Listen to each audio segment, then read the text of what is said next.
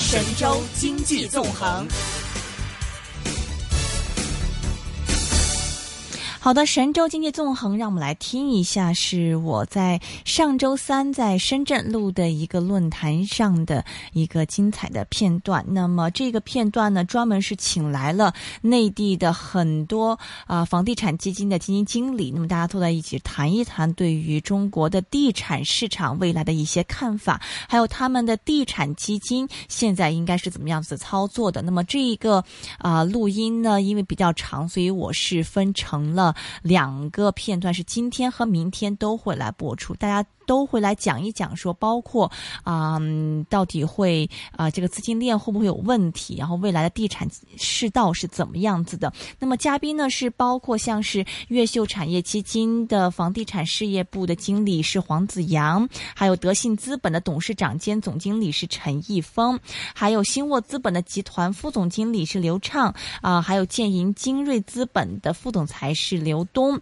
还有长富汇银基金管理的有限公司总裁是张保国先生。基本上基金的规模都是上百亿的，让我们来一起听一下这一些的房地产基金经理对于中国楼市未来的看法，还有他们未来的一个操作部署是怎么样子的。我们抛出第一个我个人非常关心的问题，也是这个台下很多听众也都非常关心的问题，就是哎，几位专家如何去看待中国的整个房地产的一个走势？那那么哎，因为到年初到现在，我们在媒体上都看到有两派非常这个对立的这样子的观点，所以我们也是想呃听一听这个一线的同仁们在这一块是怎么来看的。我们首先有请陈总。我觉得好像没有主持人讲的那么两派尖锐的观点，其实还是有主流认识的啊。但是这个主流认识呢，是否符合预期不一定。呃，我们是这样看哈，呃，在首先地产有周期，从一个跨度十年的周期来看呢，现在呢进入了一个比较平稳、比较均衡的一个阶段。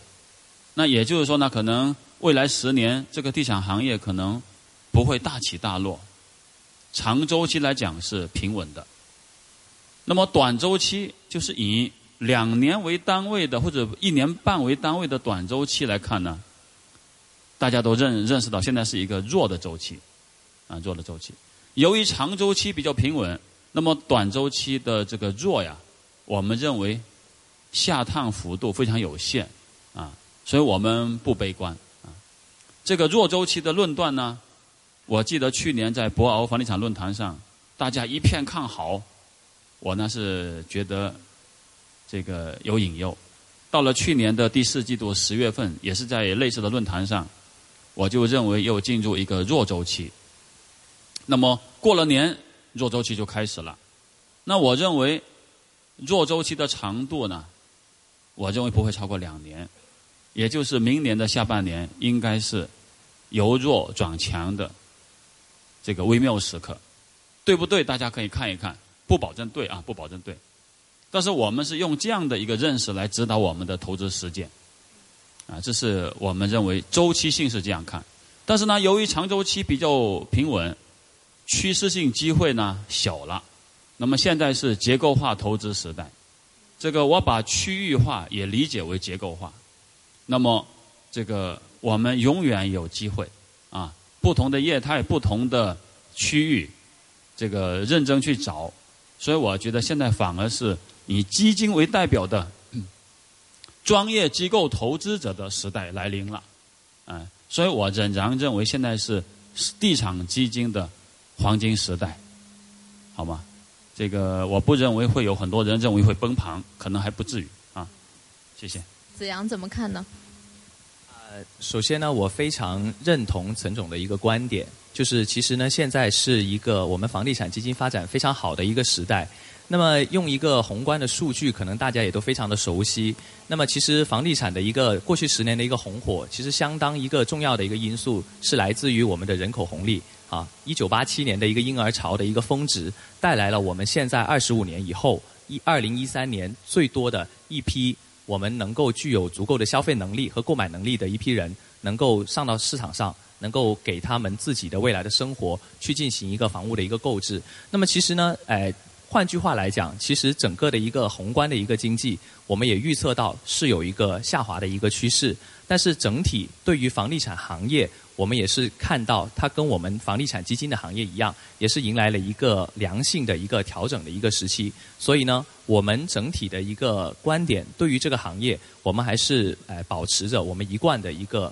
乐观的一个态度。但是呢，哎，这里也有非常重要的一点，也想跟大家再详细的分享一下，就是在整个的一个宏观数据出来的时候，其实大家看到的更多的是我们国家层面。或者大片区层面的一个数据，那么现在呢，可能也是我们需要去静下心，花点心思，去详细的去分析区域性和行业细分数据的一个时候。那么因为呢，在往往出现了一个大的一个经济的调整的一个时期，往往都有更多的一个机遇啊。那么也就是最近很多专家提出的，是不是有并购的机会？是不是有我们纵向转横向？去做其他的一些相关行业的一个附加投资的一个机会，那这个是我们觉得是可以未来远期内可以看到的。那么这是第一点。那么第二点呢？其实整个的一个行业从它的一个资金的一个供应方面来看，因为早期的时候我们主要也是依赖于银行和依赖于主要的大型金融机构他们的一些资金。那么现在呢，我们也慢慢的看到，其实资金端被掐得很紧。我们也正在的尝试去寻求一些除传统大型金融机构以外的一些其他的一些资金。那么这个时候呢，其实也是一个韬光养晦，去了解资金真实需求的时候。因为慢慢随着我们的信托的刚性兑付的神话打破了，其实我们的呃地产基金管理公司资管和信托，大家慢慢回到了同一个起跑线上。那么这个时候，其实能对接到意向合作的资金。也就是大家情投意合的，能够走到一块儿，反而是未来能够走得更长远、更稳步向前的一个很重要的一个因素。谢谢。谢谢子阳。刘总。呃，在前在前一次的论坛上，我们也提到过这个问题。那么，我们对这个市场房地产市场的看法呢，是一个呃长期乐观，但是短期谨慎的。其实，在任何一个行业都有这个调整的过程。呃，翻开这翻开的各个行业来看，没有一个行业是不需要调整和这个洗牌的。那么，可能在这几年近十年房地产的高速发展当中，大家已经习惯了这个地产的增长、增长、增长。那么，当一旦出现一些这个小的调整的时候，大家就会很很惊慌，呃，可能不太适应。但是，其实我们理解呢，这是任何一个行业呃必经的一个很客观的呃一个过程。那么在这个过程当中呢，可能和前一段前十年可能会有一个分水岭。那么前十年的地产行业，无论是开发商的管理能力，还是产品的质量，还有这个区位，这些房子是不愁卖的。那么可能下一个阶段，在这个调整周期里头，就要进入到一个精耕细作的一个阶段当中来。那么房地产商的管理能力，还有这个。产品的定位，种种种种因素，决定了是不是这个这家地产商会被淘汰出局。那么是，那么这个是我们认为是一个好的现象。经过这种短期的呃调整，房地产市场我认为会有一个长期更好的发展。那么作为我们给房地产市呃房地产这个市场作为。我们作为一个管理标的来讲的话，那么我们也是很欢迎这样的。那同样在这个过程当中，我们也是在提不断的提升自己对产品的识别能力、对风控的、对每个产品的风险的把控能力的一个很好的过程。呃，所以呢，我们对这个市场的看法还是呃很乐观的，中长期来看还是很乐观的。那么，只不过要为目前的这种调整做好各方面的准备。好，谢谢大家。呃，我觉得前段时间媒体的报道呢，喜欢由点及面，比如说拿光耀地产啊这个事情来反复的论证，这个地产已经陷入窘境，啊，由点及面。那么我的理解，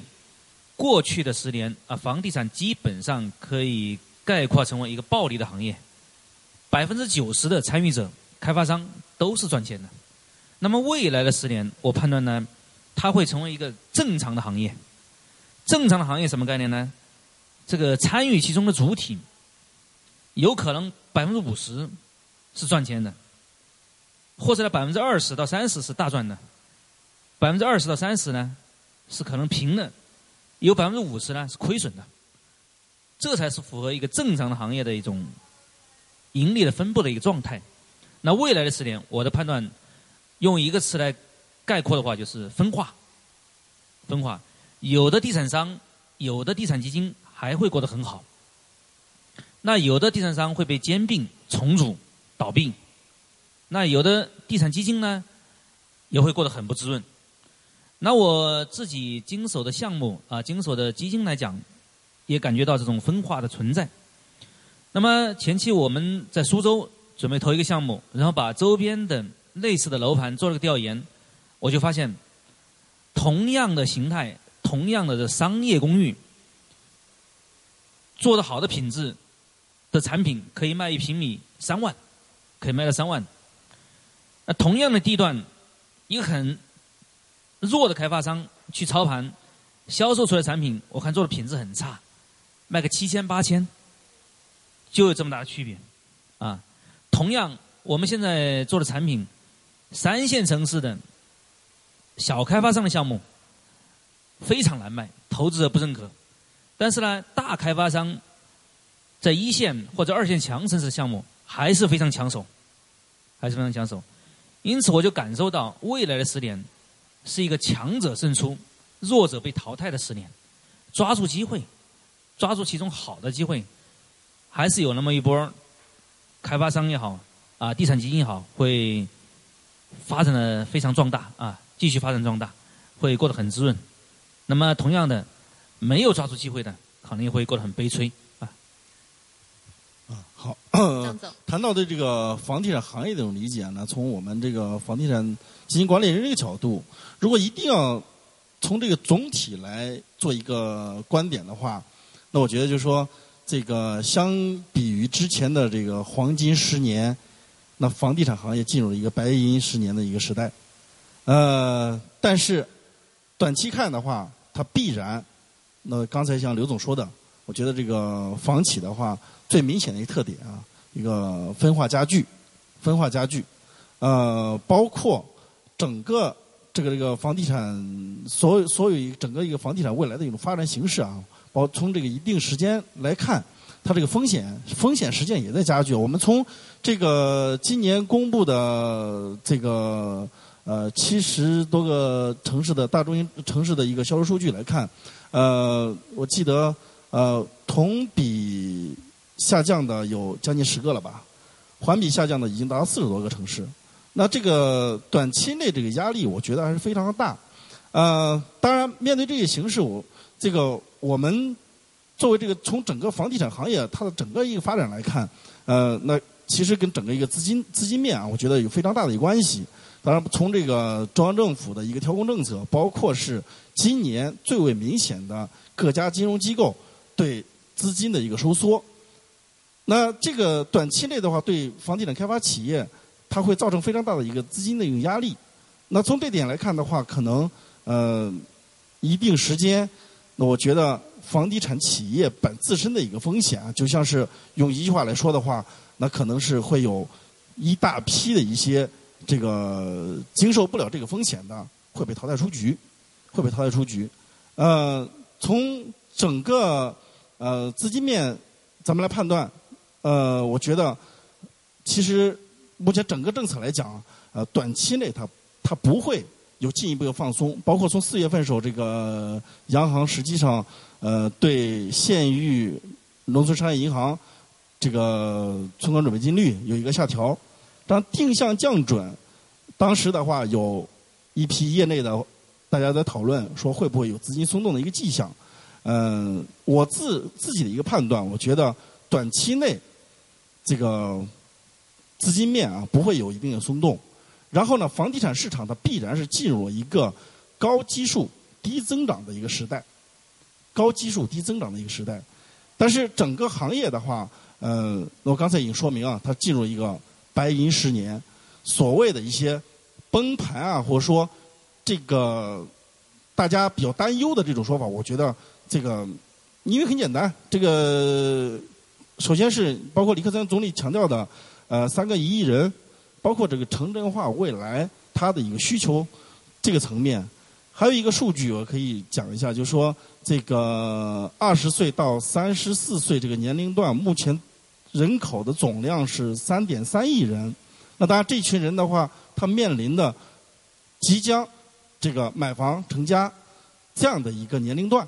那这个需求啊是客观存在的。就我们一直所讲的，那市场是有供需关系来决定的。所以我说，从整体这个房地产市场未来的一个发展来讲的话，我们还是长期看好。但是短期内的话，我觉得这个压力还是非常大。那对。作为这个房地产私募基金管理人的话，我们对我们投资项目我会提出更高的一个要求。好，谢谢。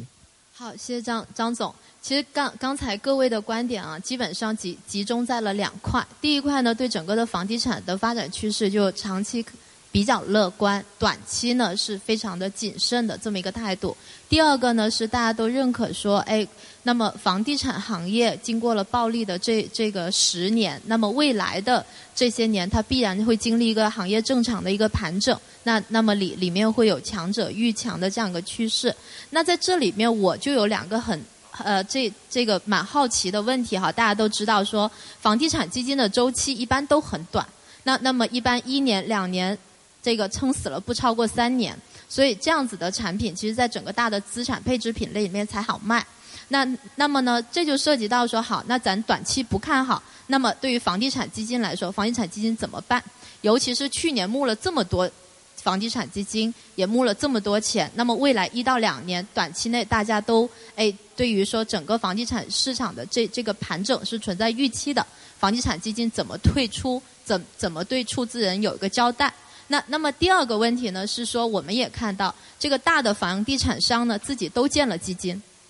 啊，都都建建了自己的房地产基金平平台。那那对于说，哎，第三方的这个房地产基金平台，或者是说，哎，从原来可能很很多三三方机构出来的人去募的这个房地产基金的平台，那么他们的竞争的这个优势在在哪里？那那么。呃，五五位在自己的这个机构里里面，在这些大的趋势下面，自己的整个呃这个房地产基金的投资策略怎么来调整？那那么这个也是我们想关呃这个非常关心的问题。那么我们请陈总。一下子那么多问题啊，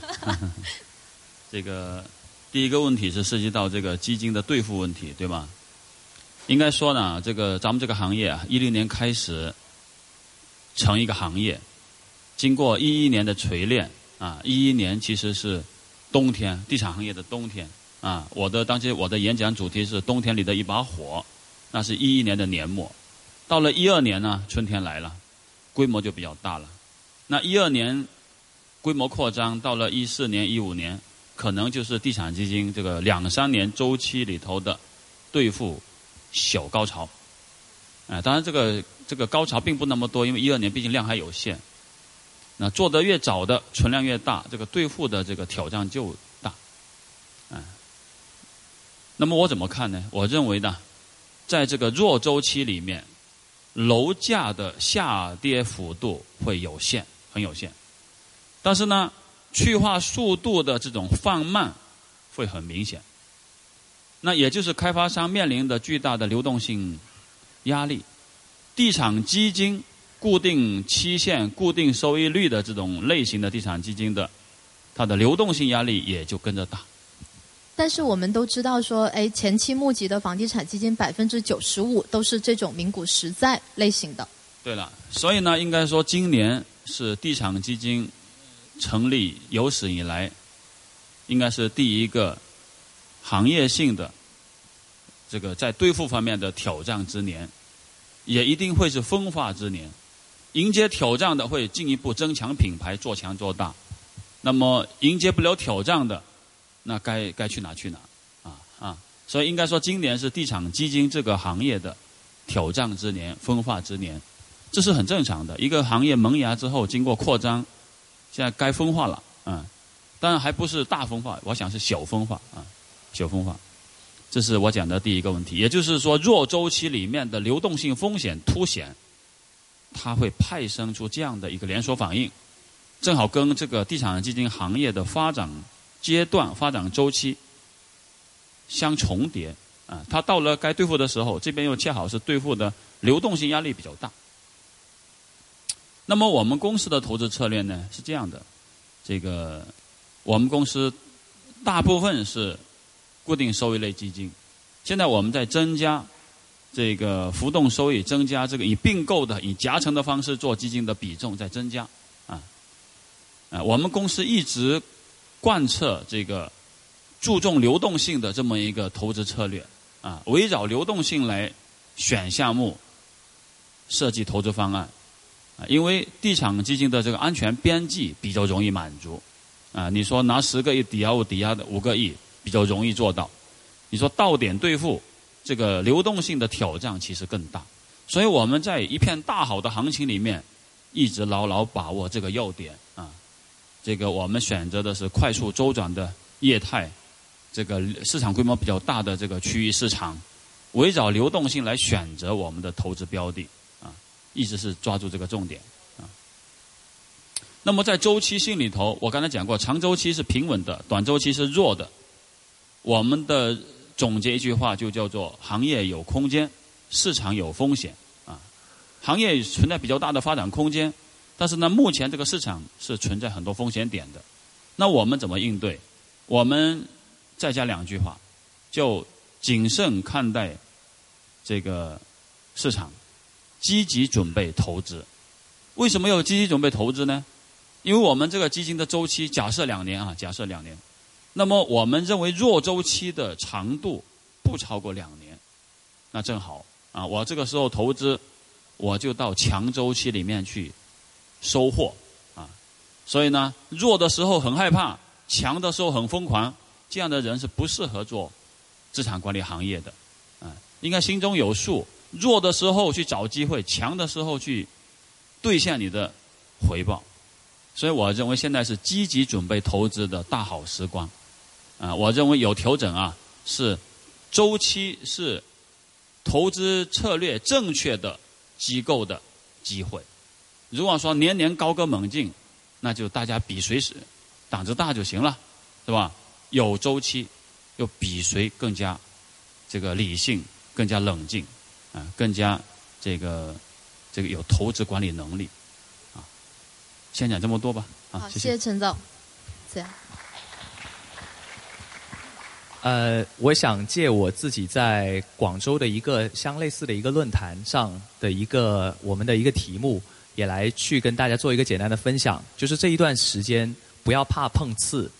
因为整个的一个金融投资的一个领域，资产管理的领域是不可能不出现风险的。就正如刚刚我们张总和陈总都有提到，其实整个行业的一个波动，我们所有的钱砸了进去，您难保自己砸的一定是好的或者对的，又或者是说反思我们怎么样才叫好的项目，怎么样才叫对的项目。所以呢，我们这一段时间的话，我们自己的一个观点是要积极的去，呃，调整我们的思绪。去培养我们自己真实的一个资产管理和资产运营的能力，这个是非常重要的。因为刚刚在休息室的时候，我记得我印象非常深刻的，我们的诶张宝国张总有问到我们，诶你们是一个地产，诶就是背背靠着地产公司建立起来的一个房地产基金管理公司，那么你们自己的一个思路会是怎么样的呢？可能我们交沟通交流的比较多的，还是地产开发和地产投资。这方面的一些人员，那么我们清晰的可以看到，其实市场上现在的机会非常的多。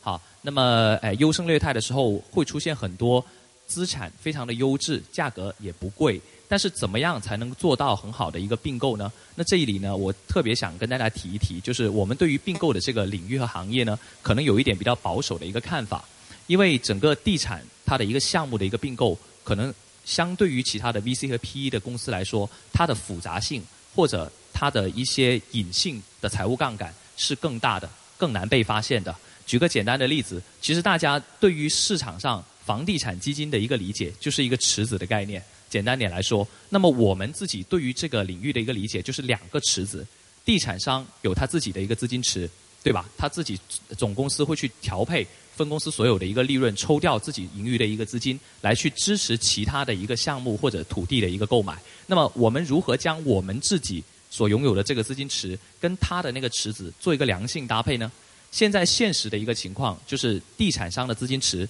正在被迫的去杠杆化，这个是一个非常明显的一个概念。可能以前有一些好的地产商，像全国前十强，他买一块地。可能自己出百分之二十三十真实的一个投资，其他的融资机构就可以用用一个另外一个项目说故事，对吧？给他融个八成或者七成的一个资金，这个是非常常见的。但是呢，随着最近这段时间银监出的一些管控的一些文件，它的一个去杠杆化的趋势越来越明显。这里呢，我们需要非常的留意这当中的一些地雷和风险点。那么也就是说呢，其实回归回来呢，其实刚跟刚刚陈总说的一个观点不谋而合。我们应该更多的看重项目和企业本身的现金流，所有的估值的体系都是建立在未来现金流的折现的基础之上去做的。我们地产的管理团队看重的更多的不是这块地，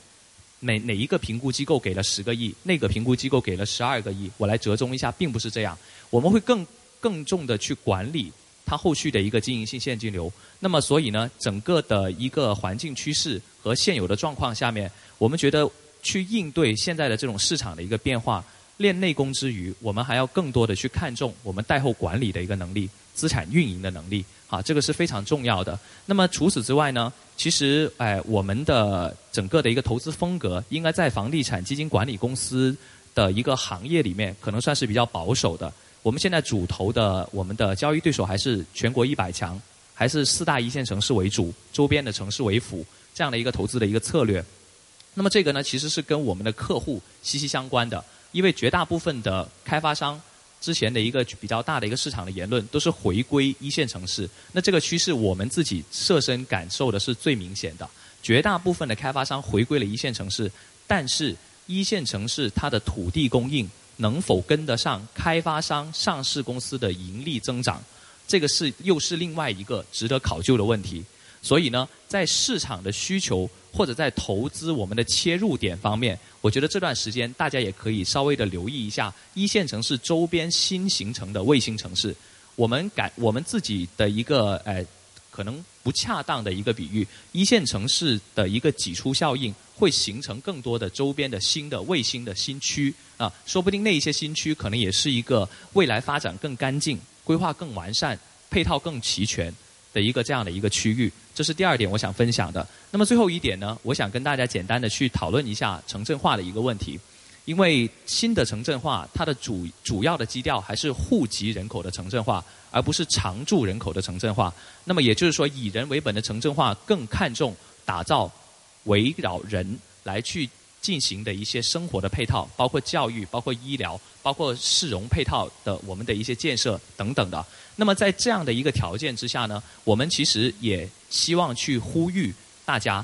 在转型做地产基金的时候，可能我们也不能够放弃原来我们自己做 VCPE 的那一些积累和那一些我们的一些资源。现在呢，我们就在做一个尝试，我们尝试去进。进驻养老地产的这个领域，但是呢，我们可能反向过来，我们不是对着开发商来去走，我们是对着当地政府的一个支持的一个资源，再加上养老地产它的一些医疗、一些器械、一些设备的一些配套，我们来去做地产和生物医药领域的一个全新的一个结合。那么，这个也是我们思考了很久，想去突破的一个创新的一个领域。那么，所以除了商业地产以外，我觉得也是这里也是提出一个新的一个构思的一个空间吧，也让大家一起去共同的去思考这些领域是不是有更大的一个投资的一个空间，有更大的一个规范管理的一个前景，可以给到我们更多的一个发挥的一个余地。啊，这是我的观点，谢谢。好，谢谢子阳。好的，刚才我们听到的是上周三在深圳举行的中国股权投资论坛里面的部分录音，主要讲的就是啊，找了一堆的这种内地的房地产基金经理，是讲讲对于内地楼市的看法和他们目前的投资策略。那么明天我们会播放里面的第二部分，大家可以届时继续收听。另外，因为整体都是普通话的嘛，所以我会将这个呃论坛的这个录音的啊。啊、文字整理的部分是发到我们的 Facebook，我们 Facebook 是一宗一已在 O N 一，那么到时候大家可以来关注一下。另外呢，这个我们金钱本色会有杨俊文 iPhone 的出现，热线电话一八七二三一三一八七二三一三，也可以写电邮到一总 at rthk 到 hk。全球华语歌曲排行榜。